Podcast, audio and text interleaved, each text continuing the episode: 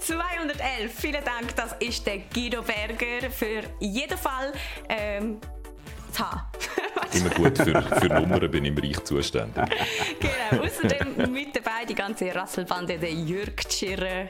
Hallo miteinander und ich habe nur etwas sagen, wenn sich in diesem Geeksoff jemand über mich lustig machen will, wenn er mich föppeln oder hänseln oder sagen, oh, das Hologramm ist aber dick geworden im Homeoffice oder der Jürg hat auch schon besser ausgesehen. Ich sage nur eins, I have been dead inside for a long time, but even I have a limit. Gut, mein Name ist Partina Spassner und wenn ihr euch fragt, wieso der Guido so ähm, den Finger in die Luft hebt, er hat auch ein dort. I had a doozy of a day, Officer. Habe mir in meinen Finger geschnitten und so ein bisschen Metal-Cover-Stimmung verbreitet im Badzimmer. Das war schon die erste Frage im Chat fast. Gewesen. Was hat der Guido mit seinem Finger gemacht? fragte Marcel. Blut ist in alle Richtungen gespritzt, Fleischteile sind abgehakt und, und etc. Es war wahnsinnig brutal. Gewesen. Ja. Und mir fällt mittlerweile auch eine bessere Anmoderation ein. Guido, du kannst meine Sätze beenden. Wir sind nämlich wie so ein altes Ehepaar, wir zwei. ja, ich bin immer noch beim, wenn ich ohnmächtig werde oder komische Sachen plötzlich sage in dem, in dem Stream, in dem Podcast, dann ist es weg mit dem Finger. Hm. Wir starten gerade mit der Game News, würde ich vorschlagen. Und äh, da gibt es eine Erfolgsmeldung zum Starten. Äh, eine beachtliche Genshin Impact ist ja so das Game, wo ein paar von euch gefunden haben, das sagen gut. Äh, ein paar haben sich an Zelda Breath of the Wild erinnert, weil es auch so vom Design her und vom Open World Design her sehr ähnlich ist. Äh, das Geschäftsmodell und die Art und Weise, wie man dort Geld ausgibt, ist aber völlig anders als bei Zelda, wo du einfach schön für dich allein gerümschelt hast. Das ist äh, so ein Gotcha-Game, wo ich dann gerade noch sagen, was das heißt. Und die Zahl müssen wir zuerst sagen, 1 Milliarde Milliarden äh, Dollar Umsatz haben die gemacht. Innerhalb von sechs Monaten. Und jetzt muss man sich das mal geben. Die haben sechs Monate für die Milliarden gebraucht. Pokémon Go damals, wo ja auch ein riesen, riesen äh, Geldhit war, hat neun Monate gebraucht für das. Also Genshin Impact hat es deutlich kürzer gemacht. Äh, die Leute, die diese Schätzungen machen, gehen davon aus, dass der Umsatz vor allem mit den sogenannten Walfisch, mit den Whales gemacht wird. Also einzelne Leute, die sehr, sehr viel Geld ausgeben, nicht viele Leute, die alle bisschen Geld ausgeben. Wenn ich schnell fragen wie gibt man Geld aus bei Genshin Impact? Das ist eben ein Gacha-Game, das heisst, du, du schaltest ist charaktersfrei, indem du Päckchen kaufst, wo ah, Characters drin so. sind. Okay, ja. Also es ist wie einfach Panini-Bild und FIFA Ultimate Team und so mal 3000 und mit einer grossen Portion Waifu-Thirst oben rein. Jetzt müssen wir dem Grossi vom Jürg wieder erklären, was Waifu-Thirst ist. Waifus sind so äh, die heißen Anime-Damen, wo die die äh, Männer mit den langen Koteletten und dem Fedora-Hut gern als Wife, als äh, Ehegattin hätten und darum deren nachher lüstert. Und Aber von denen hat es ein paar in diesem Game. Und nur schnell, meinem Großmutter müsste ich es nicht erklären, weil jedes Mal, wenn es zu Besuch kommt, sieht es natürlich mein Waifu-Küsse, wo ich mit im Bett schlafe. Also es weiss, genau. weiss wer also, mein Waifu ist. Also die Waifus äh, für Freundinnen und Freunde sind gut bedient in Genshin Impact und gehen darum eben jedes Mal, wenn die wieder neue Characters machen, immense Menge Geld aus, um die neuen Characters dann zu haben. Und äh, das sieht man zum Beispiel, dass die normalerweise so etwa 5 Millionen pro Tag umsetzen. Auch nicht schlecht, oder? 5 Millionen pro Tag. Jeden Tag, kaching, 5 Millionen. Und wo sie einen neuen Charakter namens Zhong Li rausgelassen haben, der sehr begehrt war, haben sie 15 Millionen an diesem Tag rausgelassen. Also das ist wirklich, die können sozusagen einfach selber bestimmen, wie viel Geld sie wollen verdienen indem sie einfach einen neuen Charakter rauslassen und dann gehen ihr, geht ihr Umsatz gerade aufs Dreifache schnell. Äh, Wahnsinn. Also das ist der Kern von einem Gacha-Game. Gacha hat es, glaube ich, früher schon physisch gegeben, wo du so hast können in Büchse Büchsli äh, Zeug rauslassen, was dann herzige Stofftierli drin hat und so. Und das gibt es äh, vor allem im japanischen und chinesischen Markt schon sehr, sehr, sehr lang. Und Genshin Impact ist jetzt, glaube ich, so eins von diesen Gacha-Games, die weltweit ähm, gross geworden sind und darum haben sie so viel Umsatz gemacht. So, gratulieren wir zum vollen Test an dieser Stelle. Und haben noch mehr Gaming News für euch. Und zwar geht es diesmal um Among Us. Aber bevor wir euch die News verraten, wollen wir euch unbedingt noch sagen, dass heute Abend ein Community Let's Play stattfindet. Und dort wird eben auch Among Us gespielt. Und wenn ihr mal wieder Lust habt, äh, bei einem Let's Play mitzuwirken oder so, dann kann ihr euch auf unserem Discord-Server melden. Dort werden nämlich immer noch fleissig Mitspieler gesucht. Und auch, wenn ihr einfach Lust habt auf ein Let's Play am Mittwochabend, dann ähm, gibt es Links und alles zum entsprechenden Video und dem Let's Play. Eben auf unserem Discord-Server. Ich werde da noch angepöbelt im Chat. Nein, ich habe noch einen, einen Freund im Chat, einen, einen, äh, einen, wie sagt man dem, einen Fingerschneidvetter. Er hat sich praktisch zur gleichen Zeit wie ich in den Finger geschnitten, der Archie Pencil. Also auch dort eine gute Besserung. Machen, machen wir das nicht zur Regel, ist gut, wenn wir das, dass wir uns vor dem Geeksofa noch in den Finger schneiden. Guido, schau mal, mein, Finger, mein Zeigefinger ist auch im Pflaster, weil ich mich geschnitten habe. Ah, sorry, das, ist ein Muster. Das ist ein Muster, ich glaube, so fährt das, Ende, ja. so das Ende der Welt an. Weißt, zuerst schneiden sich alle Leute den Finger und die nächste Woche dann das Handgelenk und ja. äh, irgendwann sind alle tot. Der Mermegil pöbelt, dass das jetzt nicht so fest wehtut. Es hat jetzt eigentlich erst kurz bevor die Sendung losgegangen ist, hat es angefangen weh machen. Und gerade nach dem Schnitt hat es gar nicht weh gemacht. Kommt jetzt dann wahrscheinlich langsam. Aber ich bin unter Einfluss von Schmerzmedikamenten. Von dem her, es kommt alles gut. Oh mein Gott, Du bist schon eine gute Figur als Eis. Was machst du? bist du generell unter dem Einfluss von Schmerzmedikamenten oder wegen dem Unfall? Ja, wegen dem, wegen dem. Ich habe gedacht, wenn Im ich dann Ernst? die ganze Zeit nur Schmerzen in meinem Finger habe, dann kann ich mich nicht auf euch und auf die Sendung konzentrieren. Oh Darum, oh mein Gott. fühlt, fühlt sich niemand an IT e erinnert, wenn der Guido hier den Finger ja, die ganze Zeit so, hättest du noch so ein bisschen leuchtend so anmalen. Ich kann, wenn ich noch einen Filzstift finde, irgendwo während der Sendung, mache ich dort noch schöne Sachen drauf. Wenn wir zum Among Us-Thema äh, kommen. Gell, zurück. schwirrt es der Martina noch schlecht, wenn wir das über Schmerz und Blut reden. Oder ein Jürg, wer weiß. Äh, ah. Among Us kommt Accounts über. Among Us hat, glaube ich, so ein bisschen durch die Größe, äh, durch die unverhoffte, sehr schnelle äh, Größe, die Among Us erreicht hat, haben sie vieles halt einfach nicht gehabt, wo man so von anderen Games sich gewöhnt ist. Und scheint hat man keine Accounts gehabt. Und Accounts wären noch wichtig, um zum Beispiel Leute, die regelmäßig beschießen oder so, auch können zu verbannen oder so. Also einfach generell Leute, die beschießen finden, Leute verbannen. Das hat irgendwie alles irgendwie nicht gegeben und das kommt jetzt äh, zu, zu Among Us. Was ich viel wichtiger finde, als das natürlich Freunde machen, das hast du bis jetzt nicht können. Du hast, oh, voilà. mal jemanden, Genau, also auch noch, zum auch noch die positiven Sachen sagen. Menschen auf dieser genau. Welt, Fall. Heute machen wir da verkehrte Rolle. Ähm, und äh, um eben auch die wiederfinden, kann man natürlich Accounts machen, weil ich habe schon oft recht coole Mitspieler, so Randoms gehabt, wo ich gedacht habe, es wäre eigentlich schon noch lässig, mit denen mal wieder zu spielen und die findest du nie mehr, weil eben, es hat keine gegeben. Du hast jetzt mal, wenn du ein neues Spiel gestartet hast, hast einfach einen neuen Namen auswählen und so weiter. Und nicht nur das ist neu. Ähm, heute Abend sieht man das auch schon im Among Us Let's Play von unserer Community. Äh, es gibt eine neue Map und die wenn oh. sie spielen. Also es, ist, es wird viel, es passiert viel in Among Us und ich glaube, das müssen sie auch, dass es spannend bleibt. Ja. Gut, Guido. Ja, gerade gut. du musst sagen, wenn, wir eine pa wenn du eine Pause brauchst oder so. Ja, ist alles gut.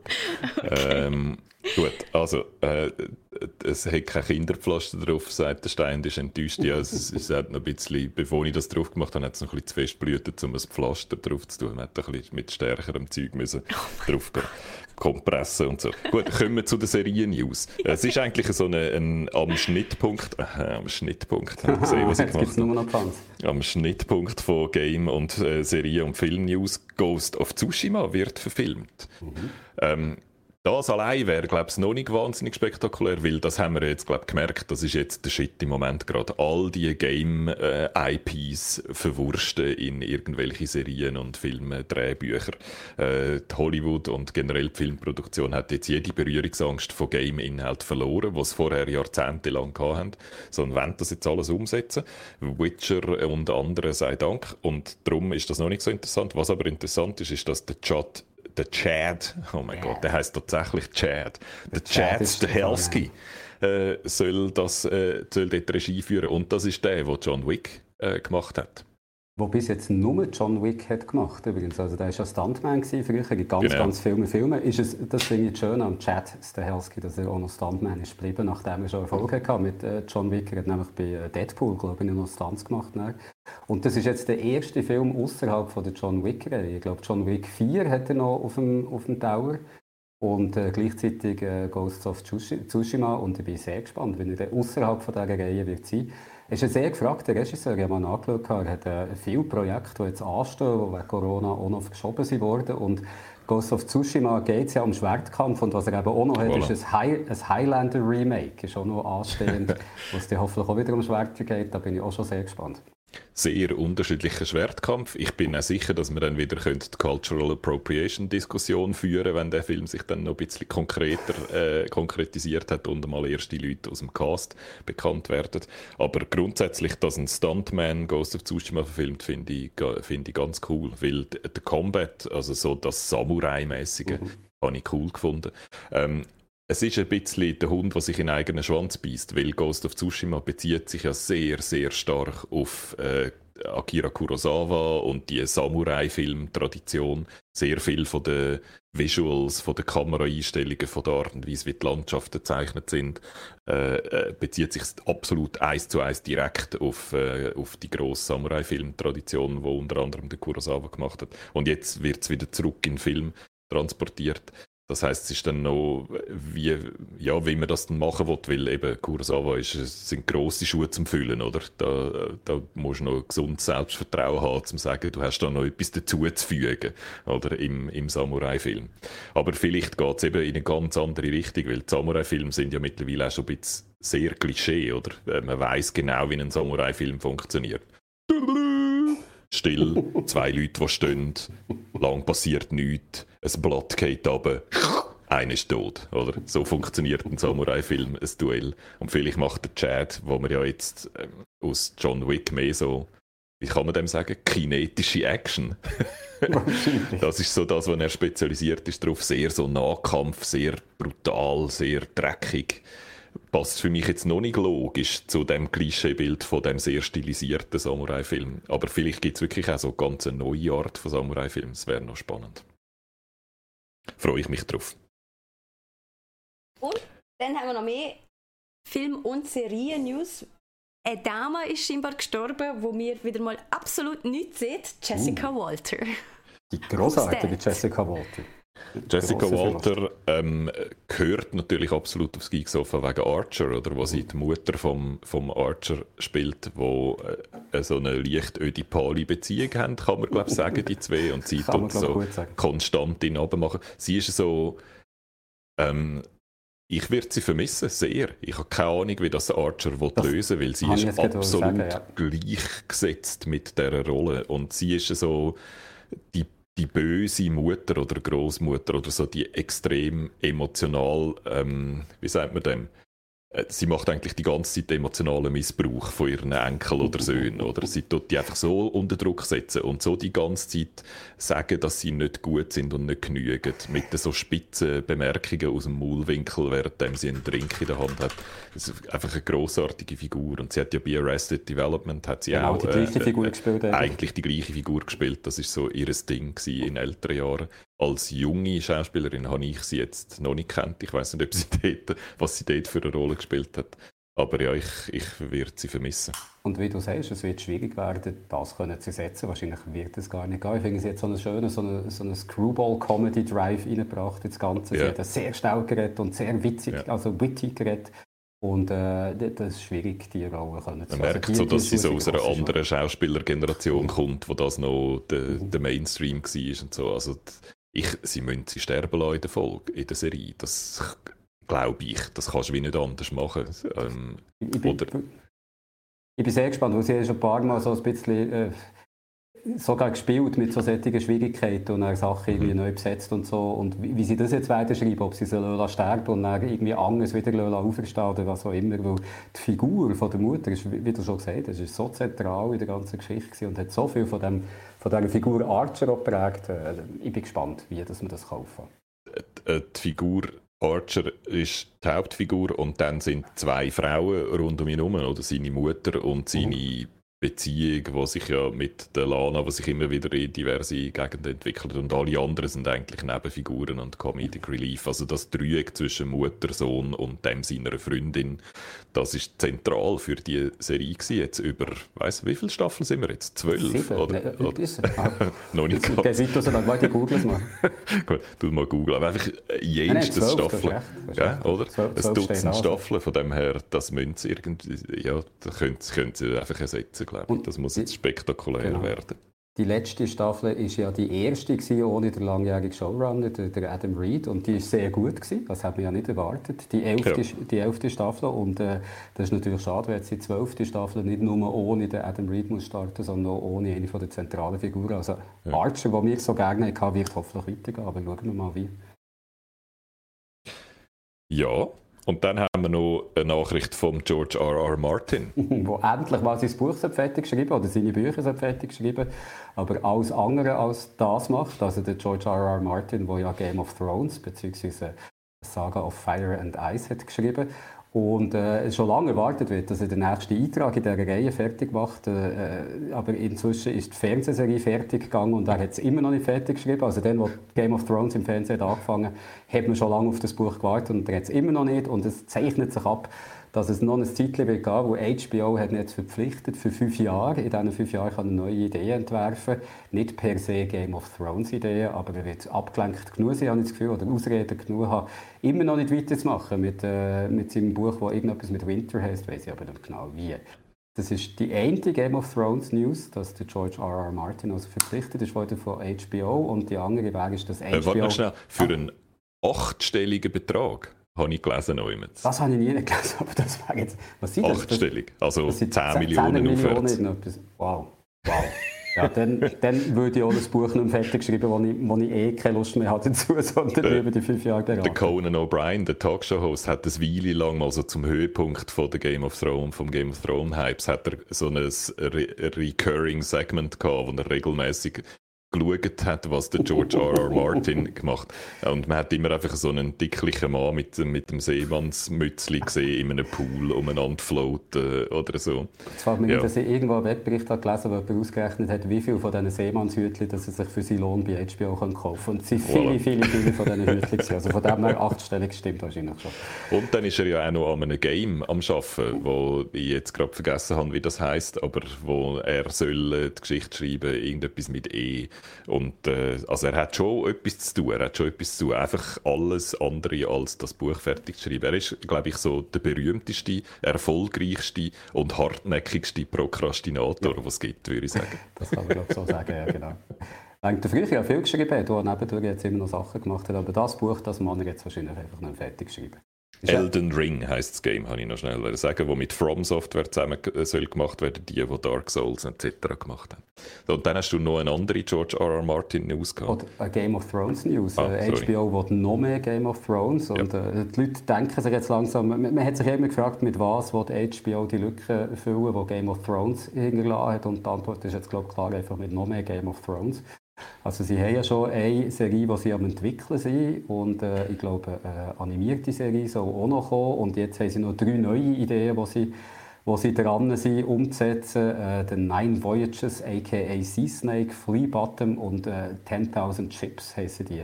Ich glaube, man weiss nur von den ersten zwei ein bisschen etwas, den Nine Voyages, äh, wo auch Sea Snake könnte heissen, das äh, folgt so äh, der, der Corlys Velaryon, das lese ich jetzt ab, sonst hätte ich es nämlich nicht mehr gewusst, und dann seine Abenteuer auf hoher See, ähm, wo er in diesen verschiedenen Ländern bei Game of Thrones umfährt und an Ecken kommt, wo man jetzt in Serie, wo, wo fertig ist, nicht hat gesehen, also in weit entfernte äh, Gebiete von Westeros aus, das könnte spannend werden. Und die andere, äh, Flea Bottom, die spielt in äh, King's Landing, ähm, äh, eigentlich grössten Stadt von Westeros und dort in diesem armen Quartier, wo man immer mal wieder ein paar Einblicke hat bekommen, aber das soll jetzt äh, so, so der Hauptschauplatz werden von dieser Serie. Aber beide sind in einem ganz frühen Stadium von Entwicklung und man weiß nicht, wann das da etwas daraus wird. Und um noch eine Star Wars-Parallele zu vergleichen, das ist ja etwas, was ich schon ein paar Mal in die Kamera da rein gesagt habe. Ich fände eigentlich das Star Wars-Universum gross genug, um auch andere Geschichten zu erzählen als die Hauptgeschichte. Bei Game of Thrones schmeckt es jetzt ein bisschen danach, dass sie das Gefühl haben, das Universum ist gross genug, um auch ganz andere Geschichten zu erzählen, die eigentlich nichts mit der äh, Geschichte zu tun haben, die wir äh, jetzt verfolgt haben. Und ich hoffe, dass das machen. Oder äh, dass nur vielleicht ab und zu mal schnell noch ein Charakter auftauchen lassen, aber eigentlich neue Figuren mit neuen Geschichten erzählen. Das wäre schön. Ich finde es noch eine riskante Strategie oder vielleicht auch ein bisschen verzweifelte, wo, mhm. wo man das Gefühl hat, es fällt nicht anders ein. Und was ich glaube, ein, ein bisschen unterschätzt ist, im Gegensatz zu Star Wars zum Beispiel, wo, wo kulturell immer ein Thema ist geblieben, wo die ersten drei mhm. vorbei waren, ist eigentlich Game of Thrones, während es gelaufen ist, in der ersten Season ein riesen Hype gewesen. Aber jetzt habe ich das Gefühl, ist das gegessen. Also, es gibt ja. nicht das gleiche Fandom rund um Game of Thrones, was es auf andere solche Welten gibt, sei es, äh, äh, Lord of the Rings, Six Star Wars oder sonst so etwas. Also ich habe das Gefühl, das ist ziemlich aus dem Bewusstsein der Leute verschwunden, auch weil viele mit der letzten Staffel nicht einverstanden waren. Also da jetzt das noch weiter zu treiben, kann funktionieren, aber muss keinesfalls, habe ich das Gefühl. Musst aber das Selbstbewusstsein haben. Und Star Wars Übersättigung hat es auch schon gegeben. Nach der ersten Trilogie hat es ja ganz viele Leute gegeben, die diese Art von Film copy-pastet haben. Und dort hat es auch ganz viele Leute gegeben, die gesagt haben, ach, schon wieder so ein Star Wars-Klon und so. Also ich glaube, Star Wars ist auch erst jetzt die Ikone, oder? Weil es auch schon sehr viel länger äh, in der Populärkultur jetzt seinen Platz immer wieder neu äh, erarbeitet hat. Mhm. Und Game of Thrones fängt jetzt schon erstaunlich bei Null an, oder? So in der Wahrnehmung. Sie müssen eigentlich jetzt wieder neu die Leute überzeugen, dass das immer noch etwas Cooles ist. Ähm, aber wenn sie das schaffen, dann ist das dann möglicherweise eben, also das ist der Plan von HBO, oder? Dass ja. dann können nochmal und nochmal und nochmal das Universum weitermelken. Und wie du gesagt hast, das Universum ist groß genug, weil sich mal der Index in einem Buch angeschaut hat von George R. R. Martin, wie viele Figuren das da jeweils vorkommen. Also da gibt es noch einiges, wo man Geschichten davon erzählen Und die zwei, die, die, die, die, die, die haben überhaupt nichts mehr damit zu tun, oder?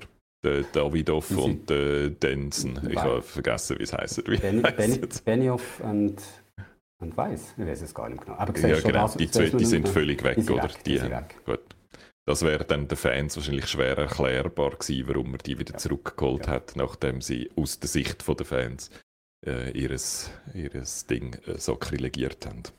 Gut, wir sind, glaube ich, durch mit den News, Martina, oder? Ich würde vorschlagen, in dem Fall wechseln wir das Universum vom Film- und Serienkosmos noch einmal zurück zu den Games, bevor wir dann wieder äh, bei der Serie enden, äh, oder besser gesagt beim Big Screen, weil es geht um einen Snyder Cut und außerdem haben wir noch The Falcon and the Winter Soldier, wo wir darüber reden müssen.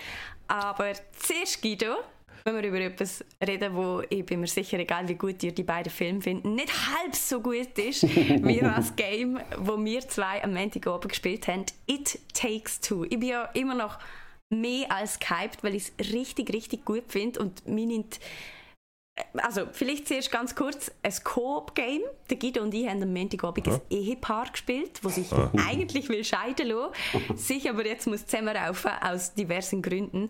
Ähm, und mir hat es einfach wahnsinnig viel Spaß gemacht, Guido. Wie war das für dich?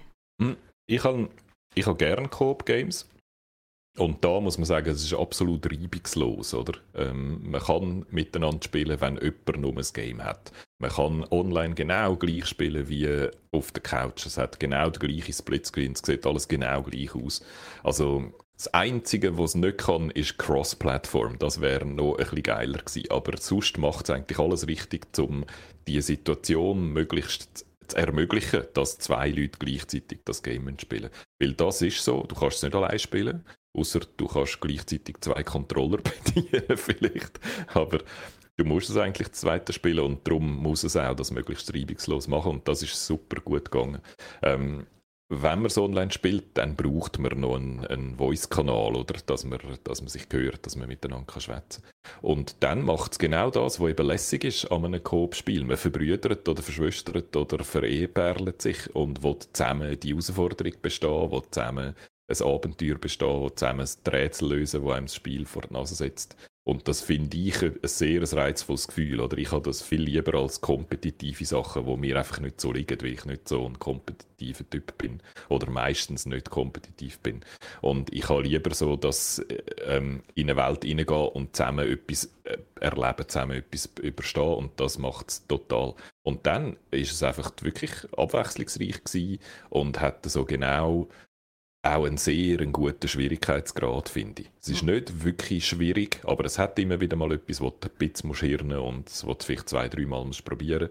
Ich hab, wir haben keine Frustbarrieren erlebt. Du hast natürlich schon länger gespielt, Martina, als ich, aber bis mindestens in den paar Stunden, die ich jetzt gespielt habe, sind wir nie an irgendeine Frustbarrieren angehauen worden oder so. Also es ist sehr so eine leichte Unterhaltung, oder es geht gut, es spielt sich gut miteinander und äh, es ist abwechslungsreich, also es ist eine coole Erfahrung gewesen.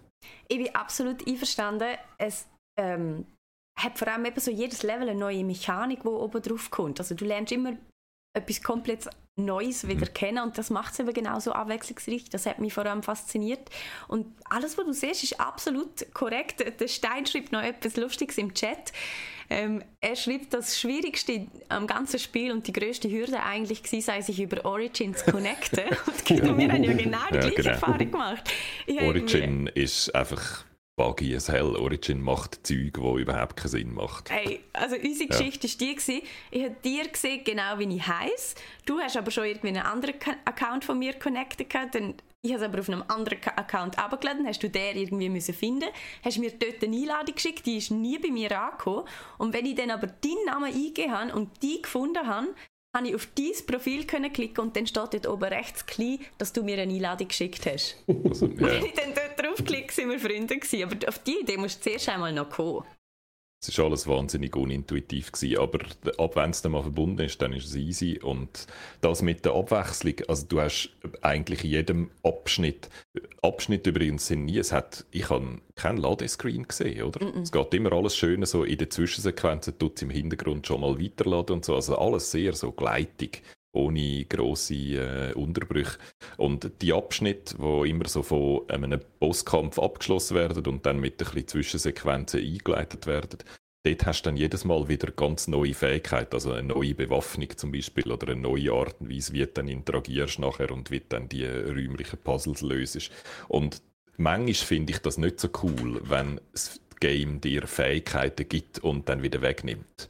Weil das dann manchmal schade ist. Ich habe eigentlich vom Prinzip her ein Game wie Zelda Breath of the Wild, wo dir alle Fähigkeiten gibt und nachher dich selber entscheiden lässt, wenn du was einsetzt und wie du es einsetzt, finde ich vom Design her viel geiler, oder? Aber da ist es einfach von der Dramaturgie her sehr, sehr gut gemacht. Du hast das genau so lange, wie du es auch brauchen möchtest. Nachher ist es dann lang, hast, äh, gerade bevor es dir verleidet, die Mechanik zu nutzen, gibt es dir eine neue Mechanik und dann kannst du die wieder ausprobieren und nutzen, bis die genug durchpermutiert hat, dass die nächste wieder parat bist. Mm. Also es ist äh, auch von, von der Länge her und vom Timing her ist es einfach genau richtig. Ja. Der Archie Pencil hat im Chat noch etwas gefragt, was mich auch interessiert hat. Gibt es äh, Ingame-Chat-Audio? Ähm, also habt ihr miteinander können reden oder?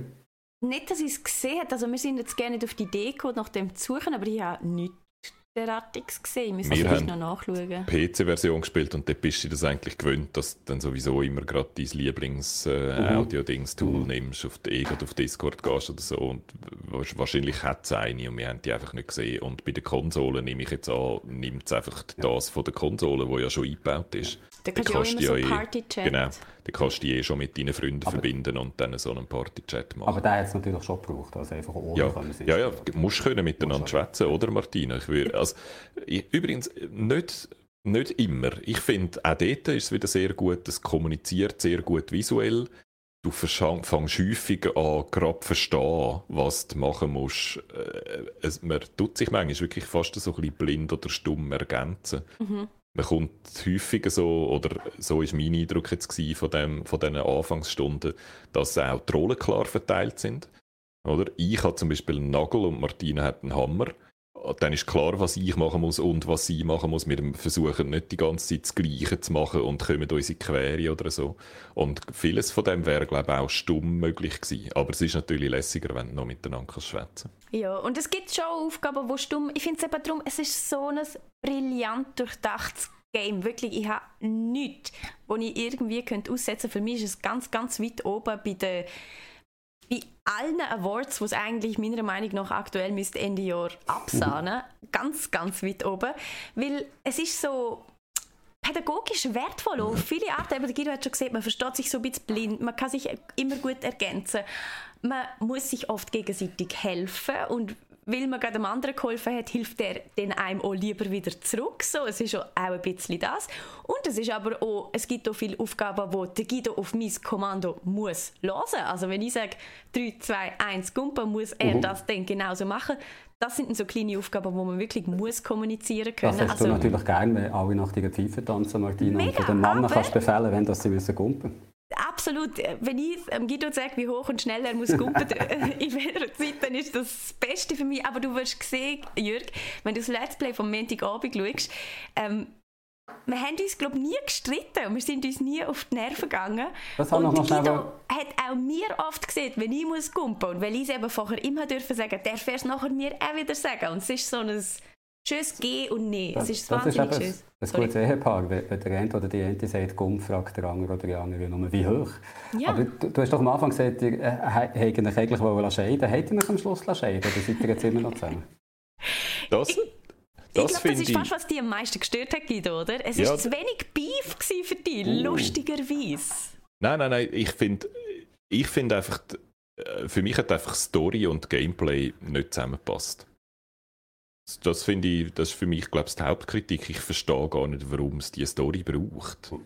Die Story hat irgendwie nichts mit dem Gameplay zu tun, weil wir äh, sind ja eigentlich sind wir ein Ehepaar, das zerstritten ist, wo sich scheiden lassen will, wo dem Kind sagt, dass das jetzt passiert und dann äh, tut das Kind ein bisschen überreagieren und die Eltern verzaubern und dann müssen die Eltern äh, sich zusammenraufen, um wieder aus ihrem verzauberten Zustand rauszukommen. Und die Eltern, die eigentlich vorher in der Einführungssequenz sieht man sie schon streiten wegen irgendwelchem kleinen Scheiß. Also, und die haben eine lange Vorgeschichte von die ganze Zeit streiten, darum lassen sich ja scheiden. Und dann in den Sekunden, wo wir anfangen zu spielen, sind wir zwei total kooperativ und freundlich und helfen einander und haben eine gute Stimmung. Und es ist ein totaler Divide zwischen Story und Gameplay, oder? Und ich habe gefunden, entweder müsste irgendwie die, sie streiten im Fall eigentlich und müssen sich jetzt zusammenraufen, das müsste irgendwie im Gameplay gespiegelt werden. Ähm, wird es aber nicht, weil, es genau eben so reibungslos geht, weil du eigentlich sehr automatisch sehr gut anfängst zusammenzuarbeiten, sofort, oder? Und die Story eigentlich immer so tut, wie wenn du Probleme hättest, aber im, realen Gameplay hast du gar kein Problem. Oder du hättest eben müssen ganz eine andere Story machen und das hätte ich, glaube besser gefunden. Ich hätte es besser gefunden, wenn die Story völlig irgendein anderes Eich gewesen wäre, wo überhaupt nichts mit Scheidung und Zusammenraufen und so zu tun hat. Und das Gameplay wäre genau so gewesen, wie es jetzt ist bin nicht ganz einverstanden, Guido. Ich oh, der, eben... der NNA nennt es die berühmte ludonarrative Dissonanz. Nein, genau. ich bin nicht ist eben genau die. Ist ich finde aber, die. die findet überhaupt nicht statt, weil ich finde, das Spiel hat sehr viel von einer Beziehung und es funktioniert eben auch nur mit einem Paar, wo ist wie ein Paar. Ich meine, man streitet sich und ich finde eben, es kommt auch im Gameplay immer wieder vor. Also nicht speziell im Gameplay, aber immer wieder im Spiel, in dem das mhm sie miteinander so ein bisschen scharf reden, sie sich so ein mhm. bisschen föppeln und sticheln und sagen, ey, mach mal schneller, komm mal da, bla bla bla, was machst du schon wieder und so. Und ich finde aber, es passt schon noch recht gut zusammen, dass man hm. so... Nur in den Zwischensequenzen. Du hast es ja gerade selber gesagt, wir zwei, wo eigentlich unser ganzes Publikum und der ganze Chat da erwartet hat, dass wir uns in die Haare geraten. Und dass wir so ein bisschen, ich will das machen, du willst das machen und dann gibt es Buff.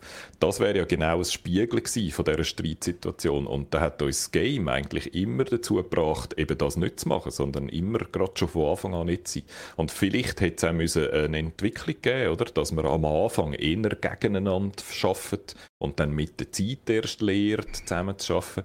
Bei uns war das nicht so gewesen, oder? Wir haben von Anfang an geigert und haben eigentlich all die Konflikte, die das Game sagt, dass es lösen will, haben wir schon in der ersten Minute gelöst und nachher haben wir harmonisch Rätsel gelöst. Darum, ja, aber ja, wenn, wenn dir das anders gegangen ist, dann haben wir jetzt in dem Fall doch noch einen Konflikt entdeckt. Vielleicht wollten wir ja, also doch mal scheiden. Ich meine, sie sind ja ein Ehepaar, sie sind ja ein gutes Team. Das haben sie ja schon lange mhm. herausgefunden. Sie haben mal geheiratet, sie haben ein Kind zusammen. Sie streiten sich über kleinen Alltagsscheiß, weil sie beide genervt sind. Das heißt ja überhaupt nicht, dass sie sich von Grund auf hassen und sich gegenseitig nur zu Leid leben, vom Morgen bis am Abend. Also ich sehe das schon ein bisschen anders. Ähm, Hast du es mittlerweile durchgespielt? Nein, leider überhaupt nicht. Eben, das ist ein bisschen mein einziges Problem mit dem Spiel. Man braucht jemanden zum Spielen. und, und, man kann nicht einfach so selber am Morgen um zwei schnell eine halbe Stunde noch reinbingen oder so. Und der, Schluss, der Schluss würde mich dann eben noch wundern, ja, weil mega. zum, zum noch ein bisschen mehr auf dieser Story rumzuhacken, das Spiel sagt ja eigentlich, nein, nein, ihr dürft euch nicht scheiden lassen, ihr müsst euch wieder zusammenraufen, ihr müsst das flicken. Und das finde ich so ein bisschen, manchmal ist eine Scheidung der bessere Entscheid, oder? Absolut, es, es aber tut, nicht, wenn man so ein so, gutes Team ist. Man muss auch nicht voilà. immer alles wegwerfen. Ach, die Diskussion nervt mich schon. Aber äh, das ist einfach eine Diskussion, die man kann haben und wo wir jetzt wie nicht können führen können, weil wir nicht wissen, wie das Spiel dann die Frage schlussendlich beantwortet. Oder? Aber die Frage stellt sich sofort, was sagt denn jetzt eigentlich das Spiel? Soll man das flicken oder soll man gescheiter äh, äh, erwachsenen und erhobenen Hauptes auseinandergehen? Da muss das Spiel irgendwie eine Antwort äh, dazu geben, weil es selber die Frage gestellt hat. Und wissen wir jetzt leider nicht, wie es das beantwortet. Aber da bin ich sicher, dass man das, äh, das kann einem in den falschen Hals kommen, sagen wir es mal so. Ich bin mir und sicher, das kommt 50% der Leute im falschen Hals, weil mittlerweile 50% von denen geschieden sind und die anderen 50 nicht. ja, genau. Je nachdem, was man selber für Erfahrungen gemacht hat mit Scheidungen oder vielleicht Scheidungskind ist, kommt dem dann vielleicht auch die Story auch nochmal anders in den Hals rein. Und da kann ich jetzt vielleicht noch sagen, okay, immerhin hat jemand den Mut gehabt, das Thema aufzugreifen und sich damit zu befassen. Ähm, das finde ich ja immer gut, wenn jemand Mut hat. Nur eine Frage noch zum Schluss. Man braucht ja jemanden, um zu spielen damit. Das muss immer die gleiche Person sein. Also Martina, du kannst nicht mit dem Guido anfangen zu spielen und dann würde jemand anderes der übernehmen, wo der Guido aufgehört hat. Doch, das wäre theoretisch... Wär Total okay. möglich. Also ich hätte mit dem Guido dort können weiterspielen wo ich schon mit ähm, zwei anderen Kollegen okay. jeweils angefangen ja. habe. Aber wir wollten von vorne wieder starten, um so ein bisschen alle mitzunehmen. Also, und was man vielleicht auch noch so poly polyamoröse äh, Zustände oh, ja. Also ja, klar. Du kannst es voll in deiner äh, modernen Patchwork-Familie kannst das alles easy machen. Ja. Und ich würde auch sagen, dass die Steuerung simpel genug ist, dass du eigentlich in jedem Abschnitt wieder frisch kannst einsteigen kannst. Und weil auch jedes Mal die Mechanik wieder ein bisschen andere ist, macht es dann auch nichts, wenn du jetzt zum Beispiel die Mechanik vom Abschnitt vorher gar nie gesehen hast, weil die jetzt ja auch nicht mehr brauchst, sondern weil dir auch in dem Abschnitt dann die neue Mechanik wieder beigebracht wird. Mhm. Also es lässt sich auch so episodisch mit unterschiedlichen Leuten spielen wahrscheinlich. Ja, ja. der Archipencil fragt noch, wie funktioniert denn das mit der Speicherung vom Fortschritt? Das sind einfach so Kapitel und die, die schon... Checkpoints gespielt hast, kannst du anwählen, jederzeit flexibel hin und her wechseln. Also auch das macht es super simpel. Und, was wir noch nicht gesehen haben, es gibt 25 Minispiele zum Entdecken. Darum habe ich das Gefühl, ich bin noch lange nicht durch mit dem Game. Ich habe versprochen in Google, wie lange man so Spielzeit hat. Das habe ich voll verpasst. Schreibe ich euch noch auf dem Discord. Ähm, und Dort, auch die Minispiele, hey, die sind so, also die, die ich gefunden habe, die sind wirklich richtig gut gewesen. Der Guido und ich haben zum Beispiel das How den Lukas gemacht, wo der Guido so aus Löchern raus äh, gespickt ist und ich so mit dem Hammer können draufhauen und das, also ich weiß nicht, ich habe das viel lustiger gefunden wie jedes andere Haut in Lukas, wo ich je gespielt habe, weil dort kommt eine Maschine raus und nicht ein echter Mensch mit echten Reaktionen. Also ich habe es richtig lässig gefunden. Und kleines, kleines mechanisches Detail, wenn ich den Knopf drücke, um aus dem linken Ding rauszukommen, dann muss ich den ein Weile lang gedrückt haben, bevor es für mich als ein Punkt zählt. Mhm. Aber ich kann den auch nur kurz antippen, dann taucht bei mir einfach schnell der Kopf auf und dann ist das ein Finte. Kann ich wieder runtergehen, dann haut Martina dort drauf und ich tauche am anderen Ort auf und sie kann dann nicht schnell genug reagieren. Also äh, mechanisch sehr, sehr clever habe ich cleverer gefunden als zum Beispiel das Seilziehen, wo, wo mich jetzt mechanisch nicht überrascht hat. Oder jetzt hast du einfach Button mashen. Aber mhm. darum sind wahrscheinlich nicht alle von diesen Minispielen auf der gleichen Qualität. Aber mindestens das jetzt ist auch wirklich durchdacht und clever und in, von, von einer mechanischen Tiefe gewesen, die ich jetzt nicht erwartet habe. Und genau die setzt wir jetzt einrahmen und die gelten für das ganze Spiel. Ja, Darf ich jetzt äh, als Spaßverberger Verberger doch noch etwas sagen, wo, wo, ich, dann, wo ich finde, wo man mindestens muss erwähnen muss? Ich habe viel von dieser Mechanik schon gesehen in anderen Games. Mhm. Also die Art und Weise, wie man gumpt, wie man sich fortbewegt, ist eins zu eins wie in Mario. Äh, die Art und Weise, wie man zum Teil Puzzle löst oder auch von der, von der Optik her hat es mich sehr, sehr, sehr an Little Big Planet erinnert, wo man auch so kooperative Abschnitte hat amix. Äh, und dann sind uns, glaube während dem Let's Play noch ein, zwei andere Beispiele eingefallen, wo man es aus anderen Spielen her kennt. Ähm, also es, ich finde nicht, dass es etwas Neues erfindet, aber es weiß sehr genau, was es will und bedient sich bei den Besten und den Richtigen und setzt es eben auch wirklich perfekt um. Es ist nicht ein bisschen schlechter als die Guten, sondern es ist mindestens genauso gut wie die Guten, nimmt nur so die guten Elemente. Aber so etwas Neues erfunden, finde ich, hat es nicht, abgesehen ich vielleicht von schon. dem Fokus auf, es, wir müssen das zweite spielen ja. bis zum Schluss. Und das ist du neu, irgendein vergleichbares Coop-Game? Also wenn du jetzt nicht nice so ist, dann haben sie etwas Neues erfunden, per Definition. Ja. Und ich meine, es ist eben, ich finde eben durchaus, sie haben, also, haben definitiv etwas Neues geschaffen. Etwas Einzigartiges, etwas, was ich echt richtig gut finde. Ich habe mich so gefreut, mal wieder ein Spiel so richtig gut zu finden. Guido, es hat mir so viel Spaß gemacht, das Spiel zu spielen und ich will es unbedingt noch fertig spielen. Irgendwann in aller Gemütlichkeit auf der Couch mit, mit ähm, ganz viel Spaß. Also ich muss echt sagen, ich kann das jedem empfehlen. Wir haben heute auf dem Discord schon Diskussion gehabt, kann ich das mit jemandem spielen, der so gar keine Game-Erfahrung hat, weil wo ich es angefangen habe zu spielen, habe ich schon gedacht, ah, ist das so ein ja, für ein Schlusszeichen Freundinnen-Game. So ein Game, wo man kann mit der Freundin, die es eben nie spielt, zusammen spielen und ich frage mich das wirklich, seit ich am Spielen bin, ob es das ist oder ob es für das vielleicht nicht doch ein bisschen zu durchdacht, raffiniert und anspruchsvoll ist. Ich hoffe, äh, irgendjemand aus unserer Community probiert das uh. aus, weil es nimmt mich sehr wunder, ob es funktioniert. Du musst zwei Gamer haben, finde ich, wo beide ähnlich ähm, gern ähnliche Sachen spielen. Weil du machst ja sehr gleichberechtigte und ähnliche Sachen im Game. Ja, aber es ist ja schon recht low-level easy eigentlich. Also keine Aufgabe ja. ist richtig schwer und vor allem, wenn du einen Partner hast, der hilft, denke ich, müsste das meiste jetzt bewältigen sein, aber die Bosskämpfe haben sie jetzt zum Teil schon noch in sich geheim. Wir sind am ersten so kläglich gescheitert, Guido.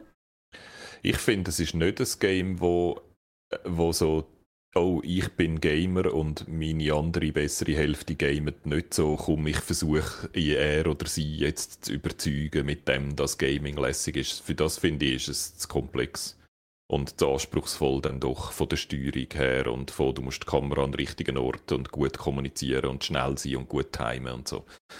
Ich finde, es ist wirklich, also als ein Einsteiger für Nicht-Gamer-Game ist es nicht geeignet, finde ich. Hm. Also falls ihr da andere Erfahrungen macht oder das bestätigen könnt, sagt es uns unbedingt, mir nimmt es nämlich recht Wunder. Ja, und ansonsten etwas noch ganz Wichtiges, wo wir zum Schluss vielleicht könnt sagen, wenn ihr einfach wollt ausprobieren es gibt eine voll ausgereifte Demo. Also der Guido hat einfach so eine Freunde-Pass-Version abgeladen und wenn man dann einen Freund hat, der das ganze Spiel hat, kann man einfach eingeladen werden und mitspielen. Aber auch wenn man keine Freunde hat, die das Spiel haben, dann kann man einfach das zweite mit so einer Freunde-Version mal das erste Level durchspielen. Also äh, eine ganze Demo, eine vollwertige Demo, würde ich sagen, wo Guido und ich euch mehr als empfehlen. Nichts mehr hinzuzufügen. Daumen nach oben von Guidos Seite. Ähm, und somit sind wir beim Snyder Cut. Von oh Guidos Seite ist aber Finger nach oben. Muss ja, und vor allem jetzt zeigt Da gibt es immer und es gibt noch einen Daumen nach oben dazu. Mhm.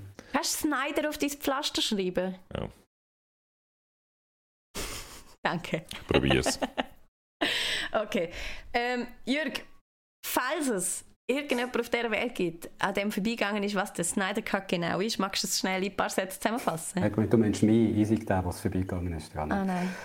Äh, der Justice League war so äh, das grosse Team-Event in der Welt der DC-Superheldenfilme, so wie es äh, Adventures Endgame bei Marvel war. Und ich habe jetzt extra zum Scherz Adventures gesehen, nicht weil ich es nicht wusste.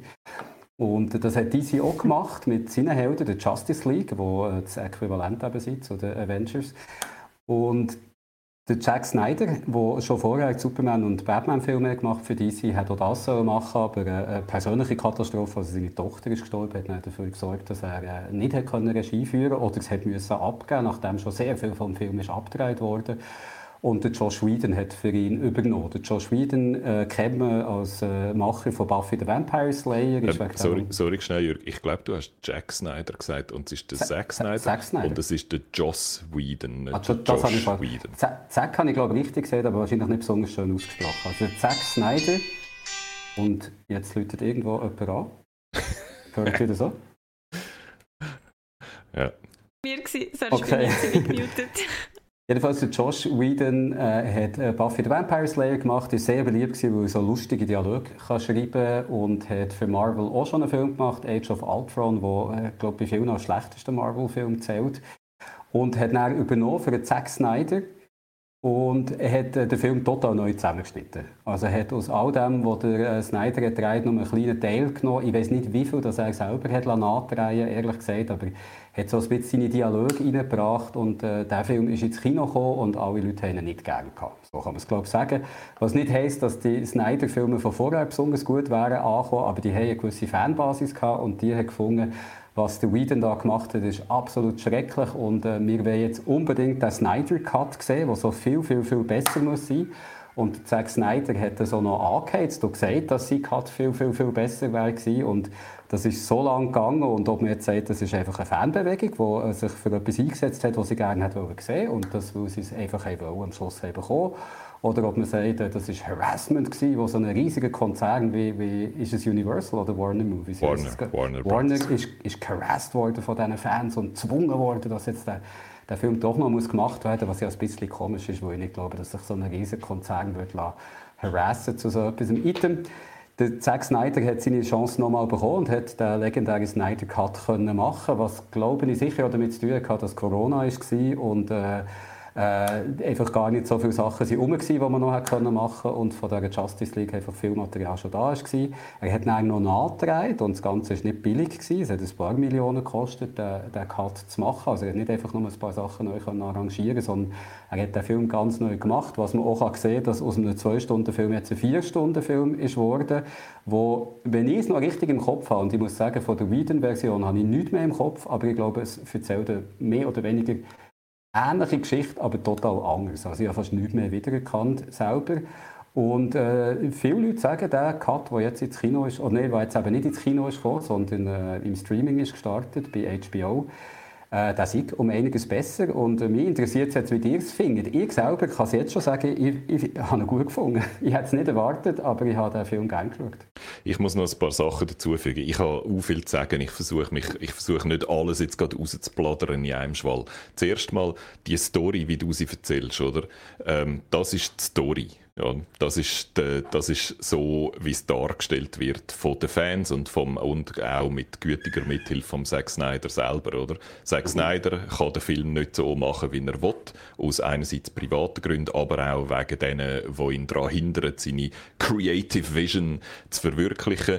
Joss Whedon kommt rein, macht einen Kack, alle finden es scheiße. So, äh, darum muss er es jetzt nochmal gut machen. Das ist nicht die richtige Story, oder? Die richtige Story ist viel komplizierter. Die, die richtige Story ist, dass der Zack Snyder eigentlich mit Batman vs. Superman eine Art von DC-Helden abgeliefert hat, wo viele Leute so ein bisschen die Schnauze voll haben. Batman vs. Superman ist nicht gut angekommen, weil Batman vs. Superman der Batman und der Superman und noch so die anderen alles als so extrem brochene, katastrophale Arschlöcher darstellt, mehr oder weniger.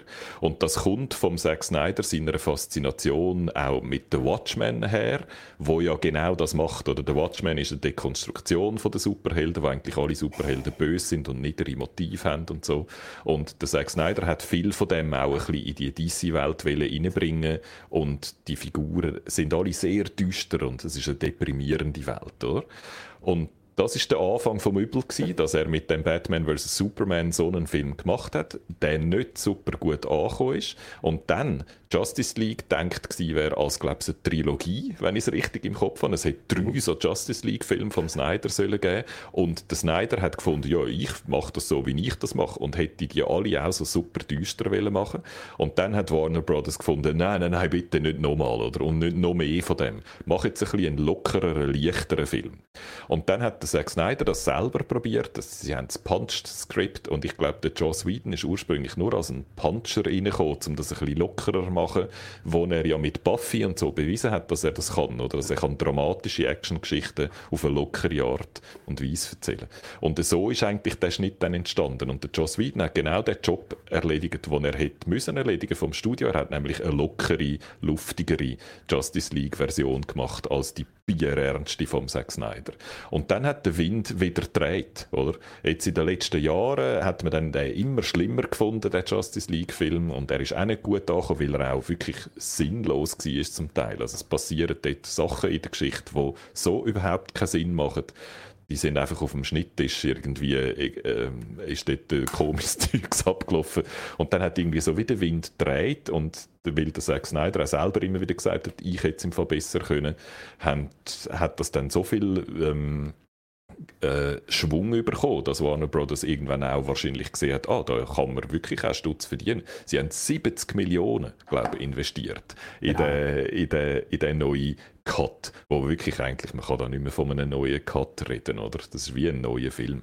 Und das haben sie nur gemacht, weil sie sich natürlich erhoffen, dass das wieder reinkommt, das Geld, oder dass sich das lohnt. Und sie haben in dem Sinne einfach sich zurückgelehnt, gewartet, bis die Bewegung genug Schwung bekommen der Hype genug groß war, dass sie dann gefunden haben, also gut, dann lassen wir es jetzt raus. Ich würde vielleicht schnell bei zwei Sachen würde ich jetzt widersprechen. Ich glaube nicht, dass der Zack Snyder Watchmen wirklich verstanden hat. Watchmen, was der Alan Moore hat gemacht ist, wie du sagst, die düstere Dekonstruktion von Superhelden, die wirklich alles Arschlöcher sind. Ich glaube, der Zack Snyder findet Superhelden etwas, wo was unglaublich faszinierend ist für ihn, wirklich so mhm. neue Götter, sieht sich selber auch so ein bisschen in dieser Liga, was er jetzt so wieder bewiesen hat, indem er den Film gegen alle Widerstände hat stand gebracht, selber wie ein Superwesen fast. Ich glaube nicht, dass er es dekonstruieren will, er will mehr zeigen, wie, wie, das, wie die Sachen auf sich nehmen, wie die die Last von der Welt müssen auf sich tragen, weil sie halt einfach bessere, größere Gestalten sind, als es das gibt bei uns und er vielleicht sich auch so ein bisschen, also er würde sich so wahrscheinlich so als guter Kollege von denen sehen. Ja. Ich habe nicht das Gefühl, dass er es dekonstruieren und was ich auch finde, ist, dass der Joss Whedon hat Buffy gut gemacht. Ich finde nicht, dass er Age of Ultron bei Marvel gut hat gemacht und das gezeigt hat, dass er wirklich das, was er, was er schön kann machen, die Dialoge, auch kann in Superheldenfilme reinbringen, vor allem bei so Team-Events. Ich habe Age of Ultron schon nicht wahnsinnig gut gefunden. Ja.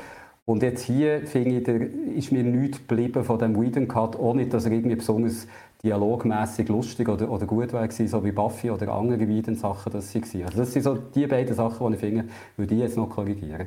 Was hast du, äh, das ist auch etwas, was man bei jeder Snyder Cut-Diskussion machen muss, zuerst sagen, was man, was man dann genau geschaut hat. Ich genau. habe Batman vs. Superman nicht nochmal geschaut, das war mir dann zu viel. Gewesen. Aber ich habe den Joss Whedon Cut nochmal geschaut, zwei Stunden. Ich habe den Snyder Cut geschaut, vier Stunden. Und dann habe ich noch einen Haufen Podcasts gelesen, die auch alle episch lang sind. Das heißt, ich habe etwa 10 Stunden, glaube ich, von meiner Freizeit, von meiner sehr beschränkten Freizeit in die Übung investiert. Und ich muss sagen, ich habe wirklich, ich habe keine Lust gehabt. Ich, ich habe gewusst, wir müssen über den Snyder Cut reden, da auf dem Geeksofa. Wir können nicht ein Geeksofa machen, ohne über den Snyder Cut zu reden. Darum habe ich es müssen machen. Und dann habe ich aber also richtig Spass gehabt an dieser Übung. Ich habe es eine enjoyable äh, äh, Experience gefunden und vor allem wegen dem direkten Vergleich.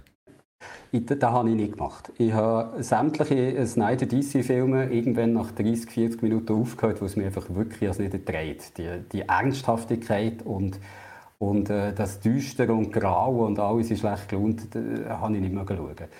Äh, darum, ich habe auch den Whedon Cut habe ich eigentlich schauen, aber der hat mir einfach Zeit nicht gelangt. Und äh, ich habe den äh, Snyder Cut geschaut, in mehreren Abschnitten, also nicht irgendwie am Stück, sondern ich habe, glaube auf fünf Tage verteilt oder so, habe ich durch die vier Stunden nicht gekämpft, aber habe ich durch die vier Stunden angeschaut. Und ich habe noch einen Haufen Podcasts gehört, die darüber geredet haben. Und was ich finde, man kann über Film sagen, was man will, aber, aber der Film nicht inhaltlich, nicht was der Film zeigt, sondern der Film an sich, wie es ist zustande die ganze Geschichte drumherum, finde ich wahnsinnig faszinierend. Absolut. Und ich würde wirklich, also wenn man sich auf das einlädt, dann würde ich glaube wirklich das empfehlen. Zuerst Joss Whedon Cut schauen und dann den Snyder Cut schauen. Ich habe in verschiedenen Filmkritiken gelesen, ach, das ist einfach mehr vom Gleichen. Und ich weiß genau, was das für Leute sind, die so, so etwas schreiben. Das sind so Leute, die sonst Superheldenfilme eh schon nicht interessant das finden. Das sind so Leute wie ich. Darf genau. ich nämlich auch mal etwas sagen zu dem Thema? Ich kann das 0,0 nachvollziehen. Ich finde die Männer in Strumpfhosen, ich weiß nicht, ich kann mich überhaupt nicht für die begeistern. Und ha dann das in vier Stunden. Also erstens habe ich das wie immer so aufmerksam geschaut, wie ich halt Superheldenfilme kann schauen kann, nämlich null aufmerksam. Und darum habe ich auch nicht wirklich das Gefühl, dass das überhaupt eine andere Form ist. Und andererseits habe ich einfach auch, ja, nein, es interessiert mich einfach null, auch die Unterschied. Wen interessiert voilà. wirklich? Ich kann mich überhaupt nicht für euch das abgenördet irgendwie erwärmen, aber an dieser Stelle sei gesagt, ich mag es euch gönnen, wenn ihr das geil findet, go for it. Aber ähm, am liebsten würde ich äh, das Zimmer verloren, ehrlich. Ich aber ich probiere mich, ich probiere mich ähm, da konstruktiv einzubringen und frage darum stellvertretend für den Chat, ob vielleicht der Zack Snyder das hätte können besser machen weil er mehr Zeit hatte. Ich meine, ich weiß nicht, ich kenne das von so jensten YouTube-Videos, wo alles irgendwie so auf drei Minuten sein muss und Kinofilme sind ja auch so klassisch auf 90 Minuten oder eine Stunde und etwas. Und das ist einfach oft zu wenig Zeit, um die ganze Geschichte erstens vernünftig zu erzählen und zweitens, um überhaupt irgendwelche interessanten Aspekte aufzubringen. Und hat das auch etwas mit dem Snyder Cut zu tun, dass er sich vielleicht einfach wenn er den müsste auf zwei Stunden abkürzen, wäre es im Film genauso, sage jetzt mal, nochmal als letztes Mal provokativ mies das Original. Da habe ich zwei Thesen dazu. Die eine ist, ähm, erstens, der Film ist mindestens eine Stunde lang der hätte können, also ich könnte den easy auf drei Stunden zusammenschneiden, ohne dass irgendetwas fehlen würde. Er ich, hat ich am Schluss... auf drei Stunden bringen, ohne zu schneiden, indem du einfach die ganze Slow-Motion durch äh, Speed Genau. Erstens kannst du ein paar von den Slow-Motions weglassen. Zweitens hat es so äh, ein paar Szenen, die wirklich sehr lang und sehr überflüssig sind. Und drittens hört er auf mit etwa drei Teaser auf weitere Inhalte, die man auch noch könnte machen in dem Universum, wo er einfach als Teaser macht, um erzwingen, dass es vielleicht später noch weitere Inhalte gibt in diesen Film, wo aber für den Film äh, wirklich überhaupt nicht nötig sind. Das ist einfach ein Zack Snyder Showreel, wo er zeigt, was er im Fall sonst auch noch drauf hat und was er sonst noch für Ideen hat für später, wo man alle hätte können weglassen. Die letzte halbe Stunde, 40 genau. Minuten, die kann man easy einfach wegschneiden, ohne dass man irgendetwas verliert. Und vorher kann man auch noch ein bisschen schneiden. Also er ist eine Stunde zu lang etwa. Also der Aber, Film ist ja fertig und er hat einen Epilog, der genau. es nicht braucht für den Film, sondern wirklich nur da genau. ist, ein Franchise zu lancieren, das es gar nie wird geben. Also, und genau, das, das ist auch das, was nachgetragen haben vor allem. Also wirklich irgendwie noch, noch mal riesen Geschützauffahrt und Schauspieler noch mal neu angeholt hat, wo man nicht denkt, dass die das noch mal anlangen den Film. Und einfach noch mal 20 Minuten dazu denkt, wo gar nicht nötig sein werden. Aber, äh, und dort würde ich sagen, ähm, hast so eine Art, wie du geschaut hast, Jürg, und das, was Martina sagt, haben völlig recht, das ist eigentlich Fernsehen. Er unterteilt ja den Film sogar in so Kapitel, ja, ja. wo eigentlich Fernsehfolgen wären. Das, ist, das sind eigentlich fünf bis sechs Fernsehfolgen, wo man glaube ich auch so hätte können schauen, oder? Fünf bis sechs Folgen von einer Miniserie schauen und dann wäre es vielleicht auch ein bisschen verdaubarer. Er hat ja, er hat ja wirklich so Kapitel-Einblendungen, neue Kapitel, die zwar null Sinn machen. Also der Film ist nicht irgendwie, die, die sind willkürlich hineingesetzt, fast habe ich das Gefühl. Aber die geben dir ein gutes Ding, zu sagen, ah, okay, da mache ich jetzt für heute Schluss und morgen schaue ich dann weiter bis zum nächsten Ausstiegspunkt, der für mich ist gesetzt wurde. Mhm. Ich möchte noch etwas zu Martina sagen. Also, ja. ich, ich schaue die schon immer, die, die Superheldenfilme. Ich würde nicht sagen, dass es immer, manchmal sind es gute Filme, aber es sind nicht, häufig sind es nicht gute Filme, aber immer sind es interessante Filme, finde ich eben. Also allein schon die Entstehungsgeschichte rund um die Filme herum, allein schon, was es organisatorisch nötig ist, so viele Schauspieler, so viele Crew zusammenzubringen, finde ich faszinierend. Ach, ich finde das gerne faszinierend. Bei mir geht eben die Abneigung gegenüber dem ganzen Film- und Fernsehgenre noch viel weiter. Ich weiß, ich schieße mich da freiwillig Aus für so viele, aber ich glaube, viele haben auch Verständnis für das. Nur schon ein Ben Affleck zum 400. Mal neu besetzt gesehen, dann gehen wir so ganz zurück zu, ich weiß nicht, ich finde nur schon das Prinzip, dass man die gleichen Schauspieler wieder anstellt für neue Rollen. du bist Einfach unglaubwürdig. Ich finde, ah, du findest, ein Schauspieler dürfte eine Rolle spielen ja, und dann müssen sie zur Ruhe setzen. Okay. Nie mehr neu. Ich will den nicht zweimal sagen und denke jetzt mal, mein Gott, jetzt spielt der schon wieder irgendeinen unglaubwürdigen Scheiß. Der meint es ja eh nicht ernst. Nein, ich kann das null ernst nehmen. Die ganze, die ganze äh, äh Warte, ich schicke dir den Link zum Wikipedia, Wikipedia-Artikel Suspension of Disbelief. Nein, wirklich, jetzt mal, wenn ich den wieder sehe, oder auch generell so Schauspieler, wenn Julia Roberts wieder in einem Film auftaucht und denke, jetzt mal, sie wieder Nutte als Pretty Woman und kann überhaupt nicht verstehen, wieso sie jetzt irgendjemand anderes soll und ihr das soll glauben. Es ist, es ist wirklich schlimm, was mich um Filme anbelangt, aber ich kann die nicht so richtig ernst nehmen. Darum schaust du nur Reality-TV. Ja. Dort sind alle echt. Aber echt. Was, was ich noch will sagen, auch wenn man jetzt Film noch ein bisschen ernster nimmt als du, wie eben zum Beispiel Filmkritiker, die finden, das ist der gleiche Film, da, da, für die ist das nicht, oder? Es ist für Leute, die gerne Superheldenfilme haben. Und wenn man, das ist einfach die Grundvoraussetzung. Wenn man die nicht mitbringt, dann, äh, du hättest also die vier Stunden dir gescheiter gespart. Ich weiß ehrlich gesagt, ich bin überrascht, dass du dir das überhaupt angetan hast. Ach, zum Schlafen ist ganz das okay. Haben wir, das haben wir von vornherein gewusst, dass das nicht gut kommt. Oder?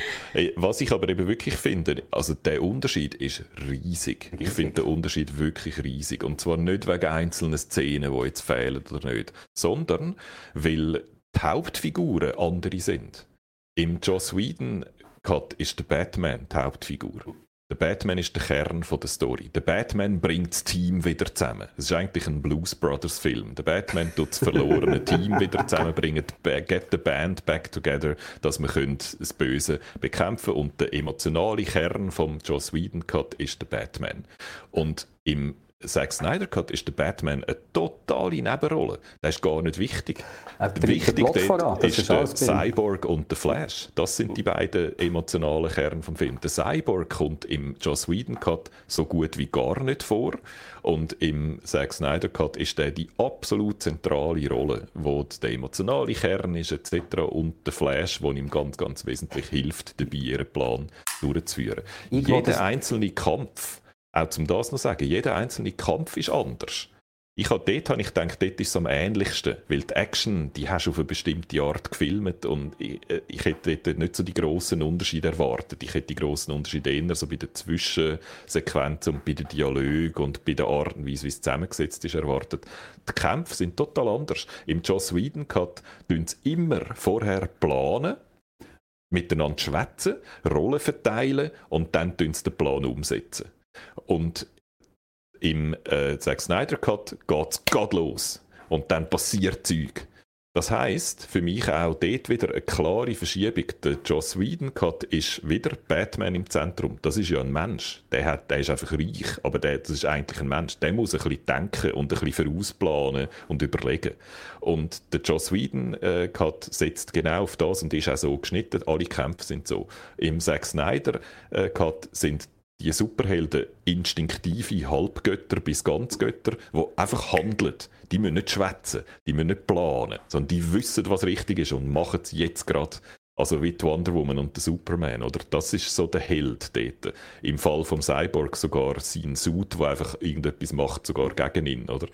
Also äh, dort finde ich auch wirklich so die Gewichtung eine ganz andere und darum auch so der emotionale Kern, was es erzählt, ist wirklich so extrem anders, dass ich es auch nur schon wegen dem einfach hochspannend gefunden habe, die zwei völlig unterschiedlichen Sichten von Superhelden im genau gleichen Film eigentlich zu schauen. Es geht ja so weit, dass der Snyder zwar gleiche Szenen hat genommen, aber andere Takes von dieser Szene, die mhm. leicht mhm. anders sind und wo das Ganze aber ziemlich verändert. Das habe ich nicht jetzt gesehen, das habe ich einfach gehört in einem Podcast, den ich gelesen habe.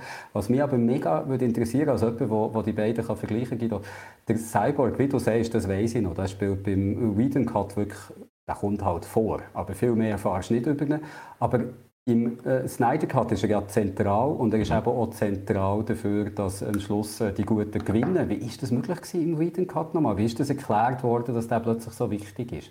Muss ja, oder, oder haben sie dort das Böse auf ganz andere Art besiegt? Das weiß ich nicht mehr. Dort, der ganze Kampf im, im, äh, im, äh, im ehemaligen Tschernobyl, Tschernobyl genau, der ist völlig anders. Der, der geht völlig, der fängt anders an und der hört anders auf und will ja auch der Hauptbösewicht noch äh, auf einer anderen Stufe ist, weil es nochmal einen bösewichtigeren Bösewicht gibt, was beim Joss Whedon gar nicht gegeben hat, ist auch die Art und Weise, wie der Kampf dann ausgeht, völlig anders. Also da siehst du wirklich eine Szene, wo beim Joss Whedon der grosse, der grosse Höhepunkt ist von dem Kampf, ist beim Zack Snyder einfach eine von diesen Sachen, die dort noch passieren. Und es passiert dann noch ganz viel anderes Zeug. Also es ist wirklich, der Unterschied, finde ich, sind viel, viel grösser gewesen, als ich gedacht habe. Und das habe ich das Lässige gefunden daran. Das habe ich eigentlich das Interessanteste gefunden und darum hat sich für mich auch die viele, viele Zeit, die ich investiert habe, gelohnt, weil für mich dann wirklich so ein sehr viel Nachdenken eingesetzt hat, sehr viel Rätsel eingesetzt hat, warum haben sie das anders gemacht und so. Und ähm, wie fest so ein, ein unterschiedlicher Regisseur das beeinflussen kann, das hat mich eben auch wieder überrascht, weil normalerweise sehen wir ja immer nur die eine Version, die sie uns rausgegeben haben und alle Diskussionen, die sie intern geführt haben, kommen wir nicht mit über, lesen wir vielleicht mal in einem Interview ja. oder so und da hast du es schön vor dir und kannst eins zu eins die völlig unterschiedlichen Visionen von diesen zwei Leuten äh, sehen und vergleichen. Das, das finde ich, was der Film selber erzählt, das mag man gerne haben oder nicht, aber wirklich das Spannende finde ich, wie der Film entstanden ist und das Ganze äh, drum und dran. Und was ich einfach auch finde, ist, äh, man mag vom Snyder halten, was er will, aber er ist auf eine Art Autor. Also so viele Filme, die man heute sieht, sind so designed by committee, dass äh, alle haben noch sagen, jetzt mhm. machen lieber noch das, damit es dort besser ankommt und nehmen das raus, weil sonst stören sich die Leute dran. Und das ist ein Film, wo jetzt wirklich jemand, und ob es gut ist oder nicht, sei dahingestellt, aber wo wirklich jemand als Person geformt hat, wo wirklich noch ein Autor quasi dahinter steht und der Autor der nimmt Superhelden ernst. Und das finde ich auch spannend, wenn du schaust, Anscheinend können wir Geschichten in unserem Zeitalter vor allem über Superhelden erzählen. Wo was sie erzählen, sind eigentlich so Sachen, die du in einem, in einem Drama könntest erzählen mhm. Also bei, bei den Avengers ist es ja um, um, geht's um, um Trauer und um sättige Sachen und um Verantwortung und was du deinen Kindern gegenüber machst, etc. Das könntest du auch so erzählen mit Sportspielern, die nicht in Strumpfhosen stecken. Aber anscheinend ist das halt die dominante Form wie wir im Moment Geschichten sehen. Und da finde ich es mega spannend zu vergleichen, wie macht es DC, der eine grosse äh, Behemoth, wo da tut, äh, solche Geschichten erzählt, wie macht es Marvel, wo eigentlich den Standard hat gesetzt bis jetzt. So bei Marvel ist der Standard, die Figuren, das sind auf eine Art, sind das schon Superhelden, aber andererseits sind sie doch auch so ein bisschen wie wir alle. Sie machen mal einen lustigen Spruch, sie sind mal schlecht gelaunt, sie sind, sie Ding. Und beim Snyder ist das so komplett anders, der nimmt die Figuren vollkommen ernst. Darum redet ein Batman macht keine Witze, ein Superman ist eine total fast schon eine gottähnliche Figur. Und er nimmt die Figuren so ernst, dass es dann eben manchmal auch wieder bricht. Ich meine, wie kannst du einen Aquaman ernst nehmen?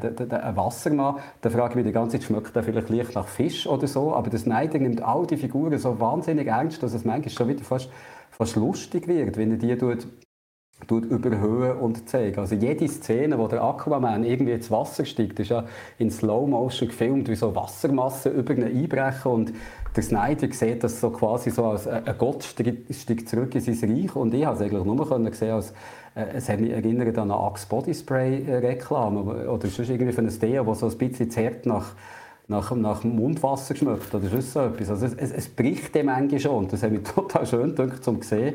Und irgendwie ist es ja auch toll, dass dieser dominanten Form mit der Superheldengeschichte erzählst, wie es Marvel jetzt prägt hat, dass du probierst auch mhm. etwas gegenüberzusetzen. Ich glaube nicht, dass es die richtige Form ist. Ich glaube nicht, dass es so gut funktioniert. Ich möchte nicht vielseitige Filme gesehen, aber es ist spannend, einfach mal etwas anderes zu sehen. Darf ich dir schnell, schnell, schnell einwerfen? Ein Fun Fact wieder aus dem Chat. Der NNA hat geschrieben, dass 10% von diesen ganzen vier Stunden in Slow Motion bereit sind. Ich, ich weiß nicht, ob, das, ob das einfach so zum Spaß sagt. Ich, ich habe jetzt das Gefühl, es ist auch fast noch mehr.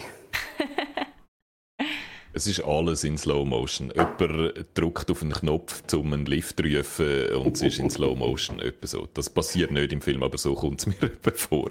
Aber äh, das ist auch der Stil von Zack Snyder. So ist er ja berühmt worden. Wir haben ja 300 genau wegen dem geliebt, oder? Dass dort alles in Slow Motion ist, weil es einfach super spektakulär aussieht.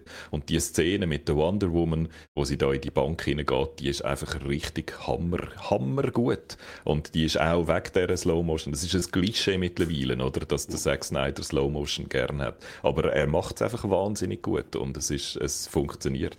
Ich habe es äh, super gefunden. Ähm, was ich auch noch finde, äh, was mich ein bisschen stört, und darum habe ich das am Anfang auch so betont, ist so die Bösewicht, Villain und Hero Story, oder? Der Zack Snyder ist der Hero, der Joss Whedon ist der Villain.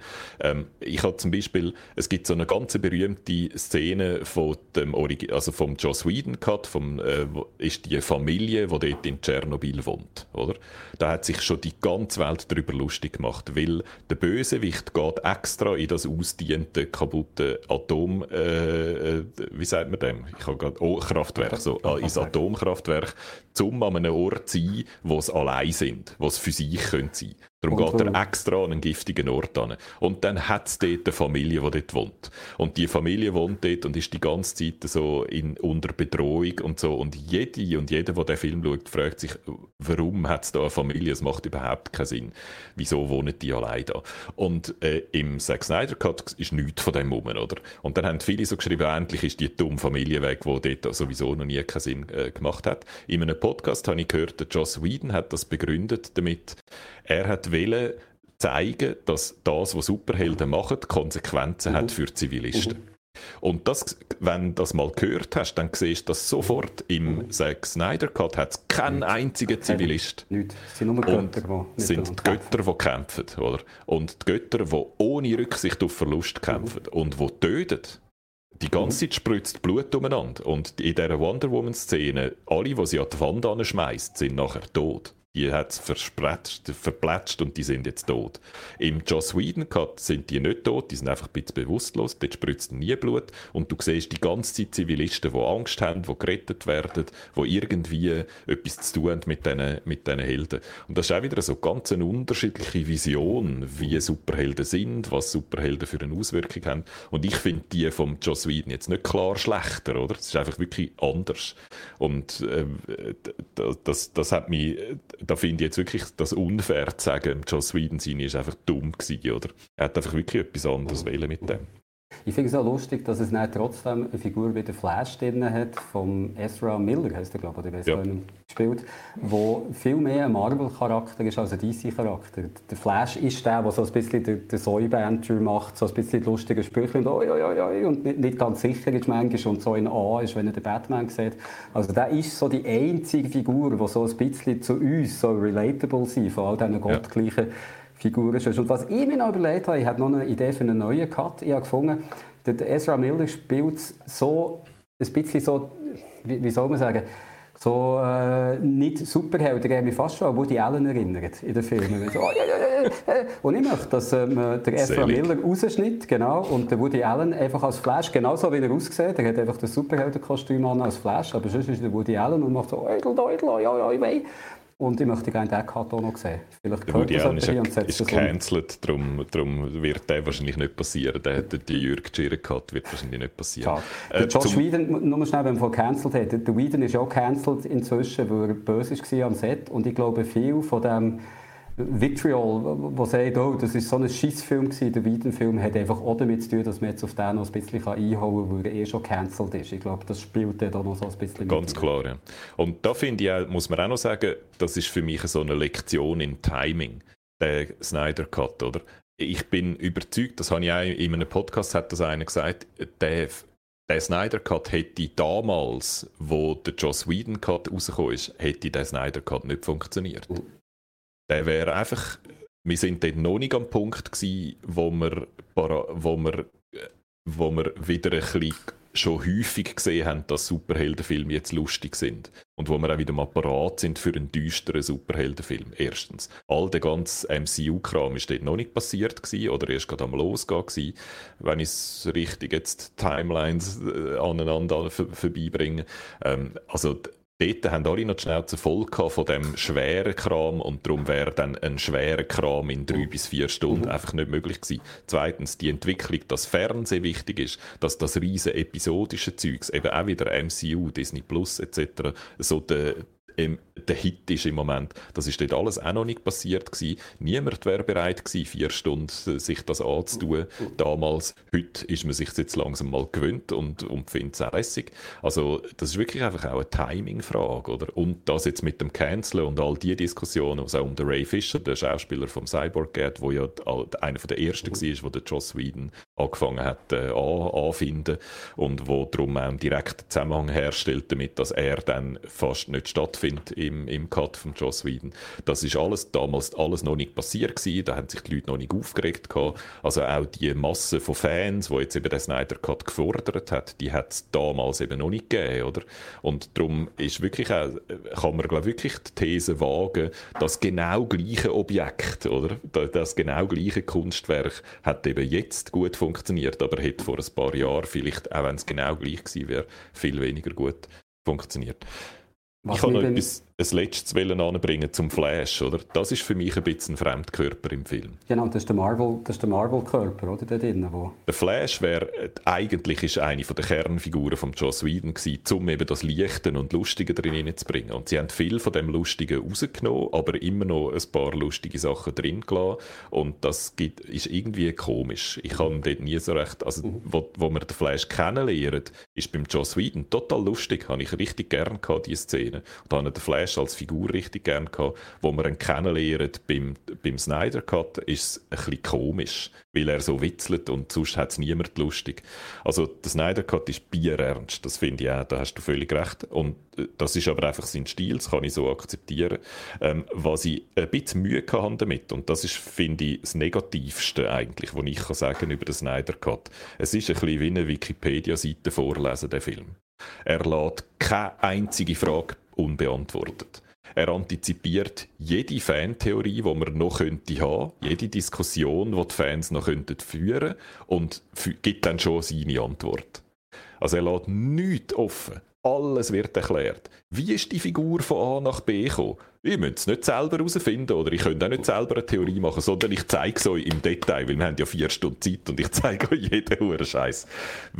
Was sind die Motherboxes genau? Etwas, wo beim Joss Whedon niemand rausgekommen ist und völlig unklar war. Und der Joss Whedon einfach sagt, ist doch gleich. Wir müssen einfach die Motherboxes, die sind böse. Wenn die zusammenkommen, ist das Ende. Ist doch gleich, was die genau sind. Der Zack Snyder findet, was meinst du, ist doch gleich? Das ist sicher nicht gleich. Ich erkläre das alles im Detail.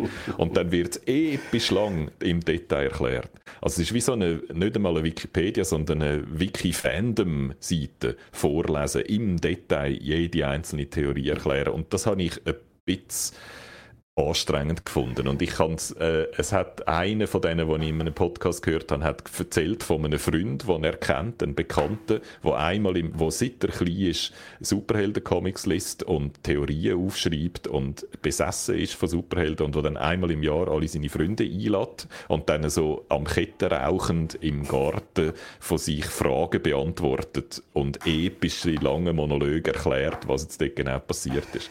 Und der Film ist genau so. Da hat einfach der Zack Snyder, der besessen ist von dem Universum und wo alles weiß aus dem Universum, hat uns auch all sein ganzes Wissen wollen abladen und hat das jetzt gemacht in epischen vier Stunden. In dem Fall haben wir den gleichen Podcast gelassen.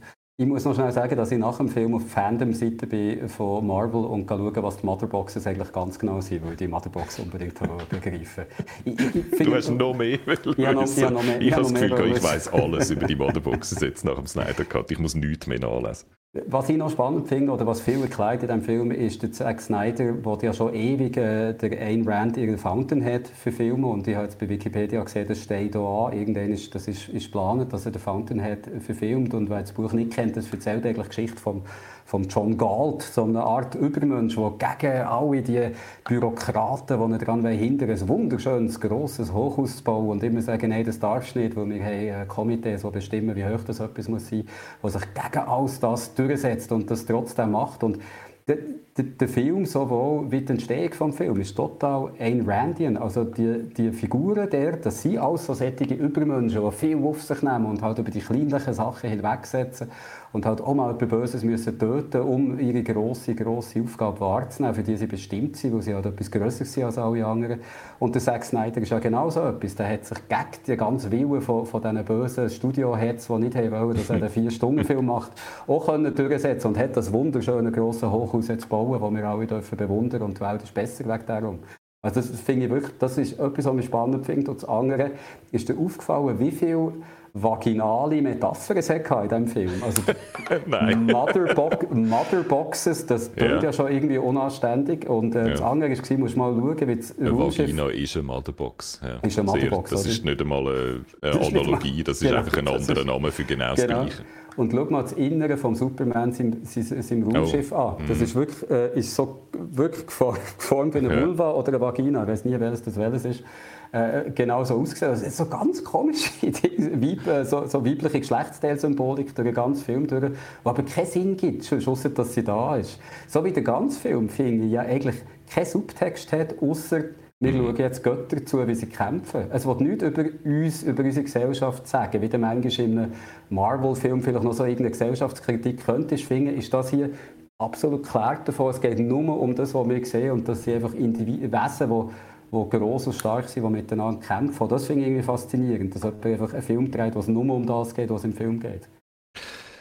Noch eine letzte Frage, dass wir langsam Martina können erlösen können. Ähm, 4 zu 3 ich habe ja am Anfang gemeint, ich habe eine falsche Version abgeladen. Alle glauben, oder? Alle haben, drücken Play und ja. denken dann, hä, genau. was ist da los? Das ist etwas falsch. Der Film ist in 4 zu 3 und ich habe extra noch verglichen, sie haben effektiv die Bilder, die der Zack Snyder in 4 zu 3 gedreht hat, haben sie ja. oben und unten etwas abgeschnitten, um den Breitbild-Cut zu machen, den wir beim Joss Whedon gesehen haben. Äh, hat das jetzt etwas gebracht? Ich finde, ich habe, er erklärt es ja damit, er hat das wollen. Erstens, weil, er eine IMAX-Version so gemacht wo er etwa das Bild 4 zu 3 Bildformat hat, nicht ganz, aber fast. Und zum anderen, weil er sagt, in solchen Superheldenfilmen, dort geht es viel um die, eben um die grossen Figuren, die da stehen. Und die stehen mhm. halt auch okay. von unten gegen und nicht von, von links nach rechts. Und darum habe ich es so drehen ich war am Anfang irritiert und habe es dann total vergessen. Hätte ich nie gedacht. Am Anfang habe ich gedacht, oh Scheiße, das, das mag ich doch nicht schauen. Das ist ja, wie man früher Fernsehen geschaut hat.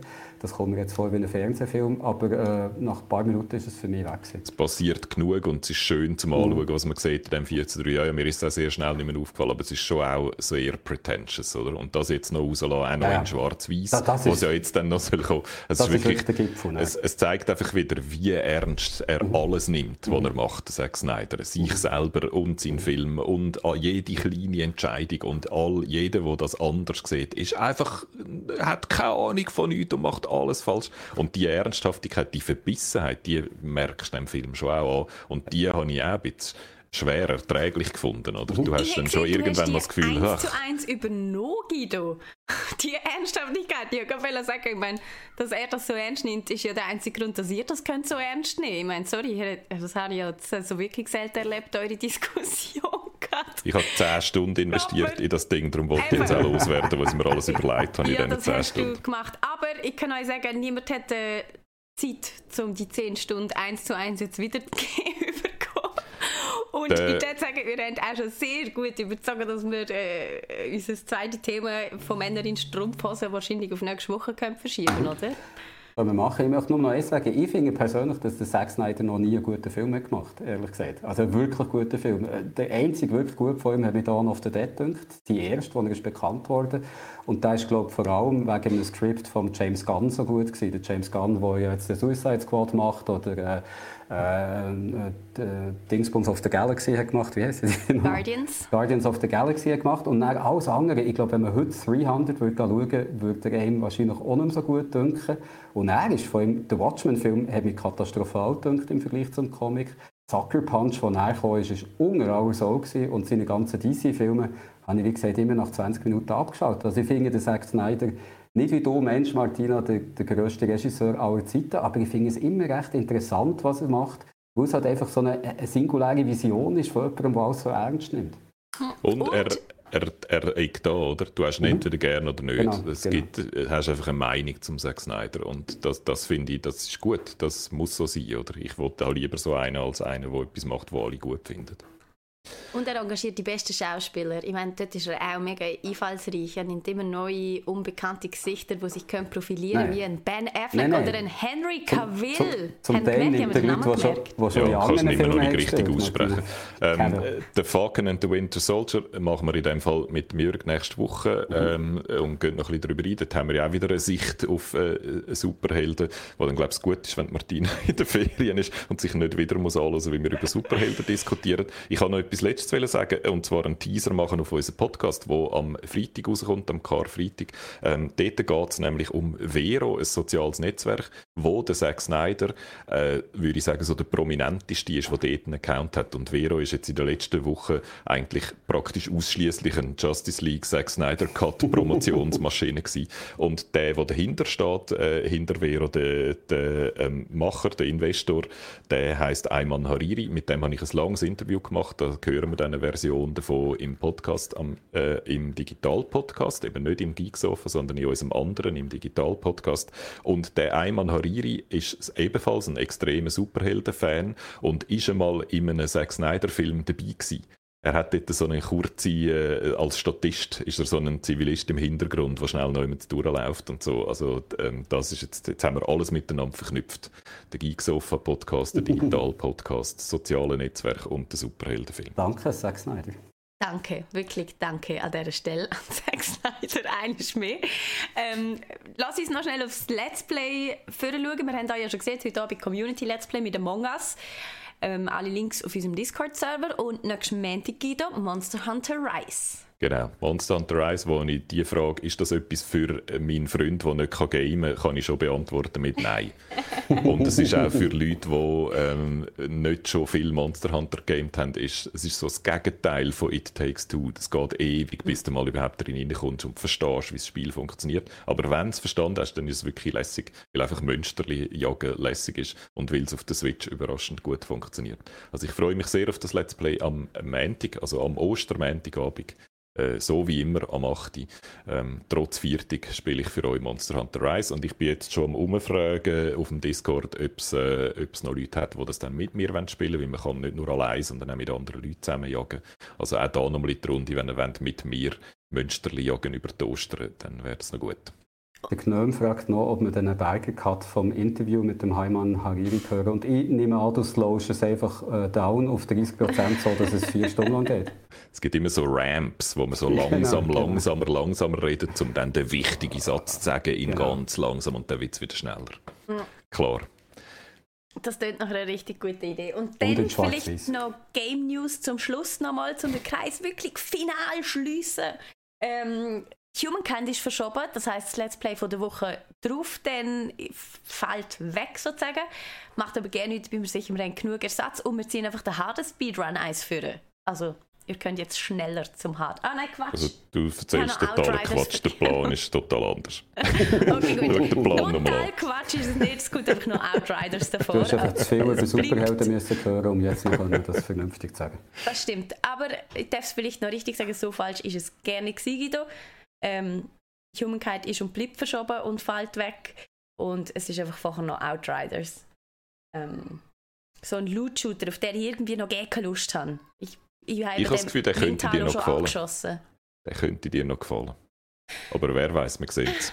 We will see. Auf jeden Fall ähm, ist das dem Fall von unserer Seite. Vielen Dank für eure Aufmerksamkeit. Ich hoffe, ihr ähm, habt unsere Männer in Strumpfhosen-Diskussion genauso genossen wie ich. Nein, einiges mehr. Und das Po-Bild ist weg, Guido. Das Po-Bild ist weg. Wir können nicht aufhören, bevor du nicht erklärst, wieso das Po-Bild weg ist. Da zeigt er euch den Finger. Da zeigt er euch den Finger. Okay. Wir sagen nichts mehr außer. Oh, tschüss! Tschüss!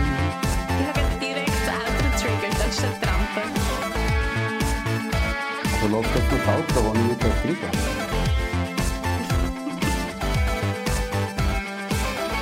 Was hast du Jürgen? Ich habe dich nicht verstanden.